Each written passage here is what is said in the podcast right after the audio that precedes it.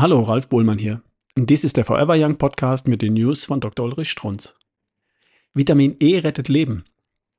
Der Ärger mit dem Vitamin begann 1993, als erstmals gezeigt wurde, dass Vitamin E buchstäblich Millionen Menschen das Leben rettet.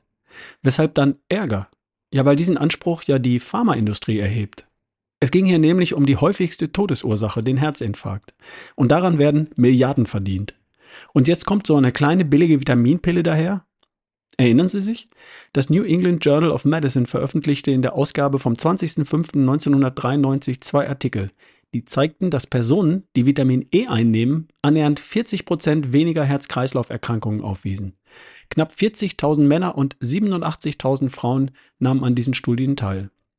1996 zeigte eine placebo-kontrollierte Doppelblindstudie an 2002 Patienten, mit verstopften Arterien ein um 77 Prozent verringertes Risiko für einen Herzinfarkt, wenn Vitamin E 400 bis 800 internationale Einheiten eingenommen wurden.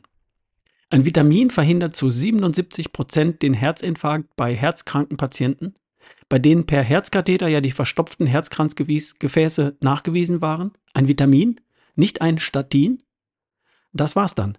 In dem Moment begann der Kampf, begann die Pharmaindustrie sich zu wehren. Sie wissen schon, Vitamine sind überflüssig oder sogar tödlich.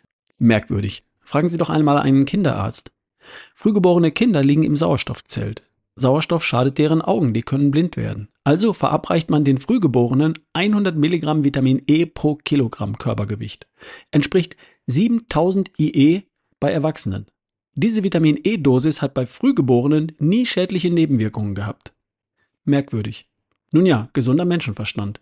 Vitamin E ist massiv in Weizenkeimöl enthalten. Weizenkeimöl tötet? Ach, lieber Spiegel. Das war eine News von Dr. Ulrich Strunz, vorgelesen von Ralf Bohlmann hier im Forever Young Podcast. Bis zum nächsten Mal.